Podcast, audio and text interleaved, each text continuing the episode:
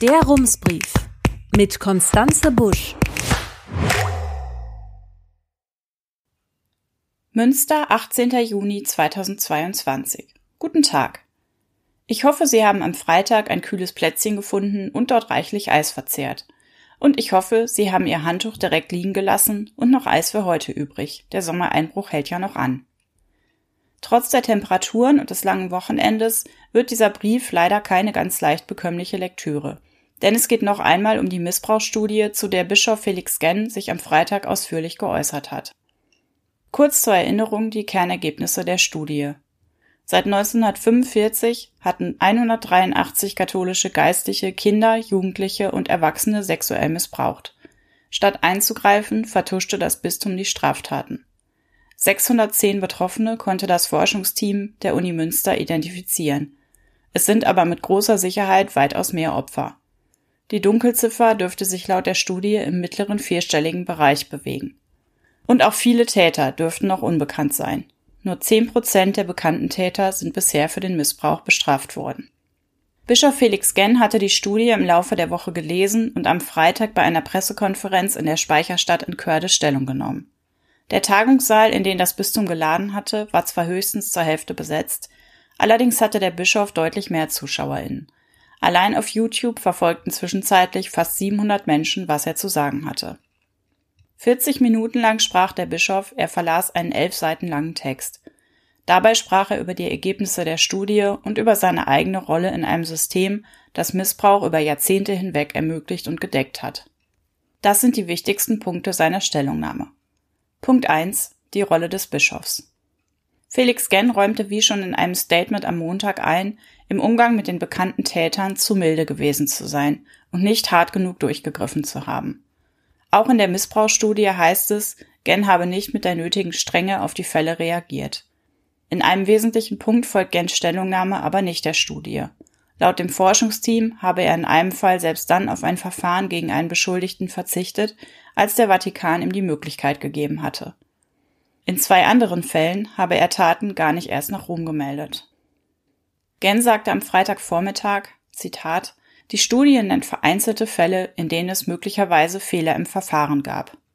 Er wolle diese Fälle noch einmal prüfen lassen und weitere Maßnahmen ergreifen, wo es notwendig sei.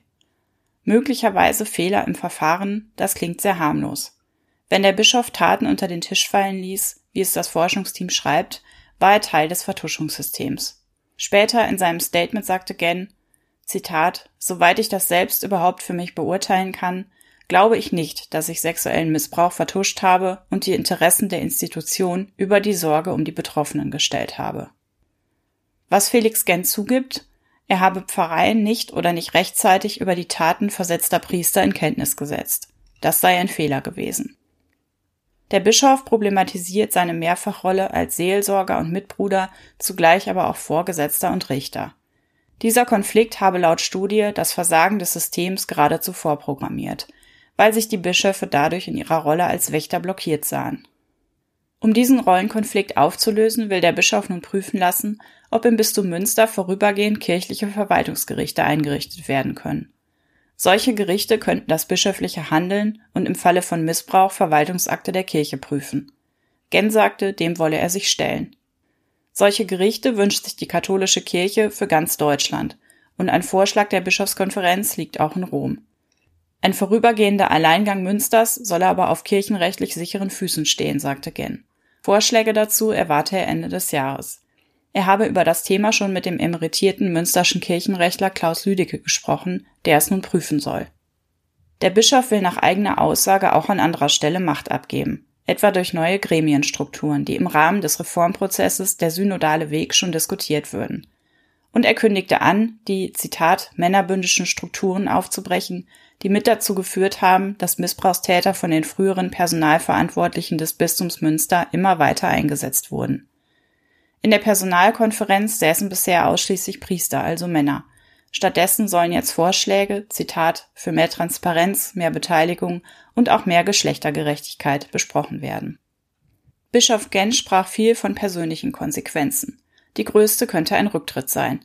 Danach könnte man fragen, sagte der Bischof. Aber er wolle stattdessen in seiner verbleibenden Amtszeit, Zitat, auf das hören, was betroffene und unabhängige Gremien mir für den Umgang mit sexuellem Missbrauch im Bistum Münster empfehlen und versuchen, das umzusetzen. Punkt 2. Der Umgang mit Tätern.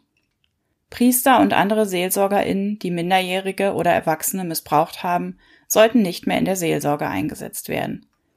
Das klingt selbstverständlich, war es aber eben jahrzehntelang nicht. Täter wurden einfach versetzt, auch in andere Gemeinden. Insofern ist das Vorgehen wichtig, um zu verhindern, dass bekannte Täter mehr Menschen Leid zufügen können. Der Bischof kündigte außerdem an, dass ab dem 1. Januar 2023 eine Mitarbeiterin oder ein Mitarbeiter des Bistums prüfen solle, ob sich Täter und Beschuldigte an ihre Auflagen halten. Mehr nicht, welche arbeitsrechtlichen und strafrechtlichen Konsequenzen soll es für Priester und andere SeelsorgerInnen geben, die Missbrauchstaten verübt haben? Auf Nachfrage von Rums antwortete Gen bei der Pressekonferenz, man könne straffällige Priester durch ein Strafdekret verurteilen, mit dem gewisse Auflagen verbunden sind. Das Kirchenrecht müsse mit Blick auf sexuellen Missbrauch weiterentwickelt werden, weil es bisher nur rudimentär sei. Tatsächlich ist sexueller Missbrauch im Kirchenrecht erst seit Ende 2021 eine Straftat. Davor galt ein solcher Übergriff nur als Verstoß gegen das Zölibat. Seit Dezember 2021 können Priester aus dem Klerikerstand entlassen werden, wenn sie sich schuldig gemacht haben. Das ist die höchste Strafe, die das Kirchenrecht kennt. Felix Genn erwähnte diese Möglichkeit in seiner Antwort auf unsere Frage nicht. Er kündigte aber in seiner Stellungnahme an, jede Meldung eines möglichen Missbrauchs werde der Staatsanwaltschaft Münster übergeben. Eine jetzt schon sichtbare Folge der Studie, die Ihnen vielleicht auch schon aufgefallen ist, die Bischofsgruft im Dom ist zurzeit geschlossen. Drei Bischöfe, die dort beerdigt sind, haben laut der Studie den Missbrauch vertuscht. Genn will die Toten ruhen lassen, die Gruft also nicht auflösen. Für die Gräber soll in Absprache mit den Betroffenen des sexuellen Missbrauchs allerdings eine Lösung gefunden werden, sagte Genn. Möglicherweise wird eine Hinweistafel aufgestellt, um an dieser Stelle das Versagen der Verantwortlichen sichtbar zu machen. Punkt 3. Die weitere Aufarbeitung. Nach der Präsentation der Studie am Montag richtete das Bistum eine Hotline ein, bei der sich weitere Betroffene noch bis Sonntag melden können. Der stellvertretende Interventionsbeauftragte Stefan Baumers nannte auf Rums Nachfrage keine konkreten Zahlen, wie viele Personen dort bisher angerufen haben. Die Hotline werde aber, Zitat, gut angenommen. Das Bistum hat außerdem eine Website online gestellt, über die Betroffene Missbrauch anonym melden können. Und Gen sagte, das Bistum wolle eine Kommission einrichten, die unabhängig vom Bistum den Missbrauch aufarbeiten soll. Sieben Personen hätten sich bereits als Mitglieder angeboten darunter Thomas Großbölting, der die Studie der Uni Münster leitete, und zwei Menschen, die selbst sexuellen Missbrauch erfahren haben. Darüber hinaus ist laut Felix Genn geplant, eine Beratungsstelle für Betroffene einzurichten.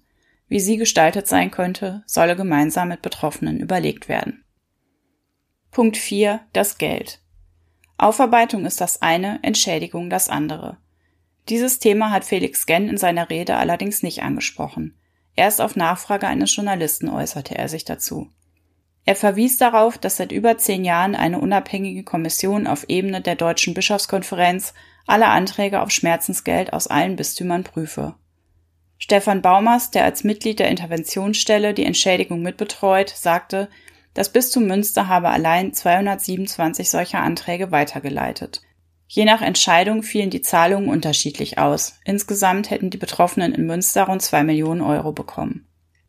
Punkt 5. Die Prävention.